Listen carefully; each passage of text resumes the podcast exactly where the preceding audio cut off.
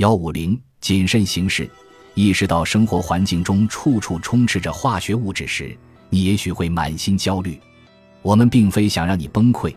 只是想让你更加清晰地意识到，长期接触各种化学物质对健康有潜在影响。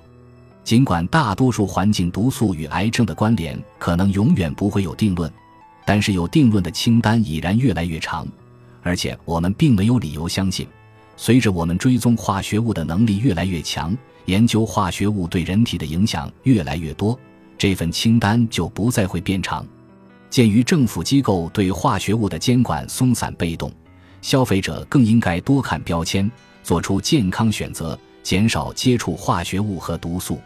我们家的做法是预防原则：确认某种化学物无害之前，尽量不用。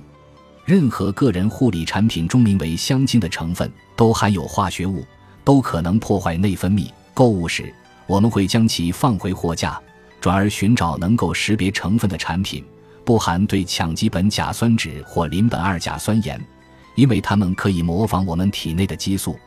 在当前这种疏于管制的社会下。从每天晚上放松身心的耐火沙发，到含有内分泌干扰物的洗发水，再到每天早上使用的其他个人护理产品，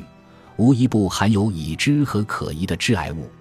选择产品时宁缺毋滥，是减少接触的唯一方法。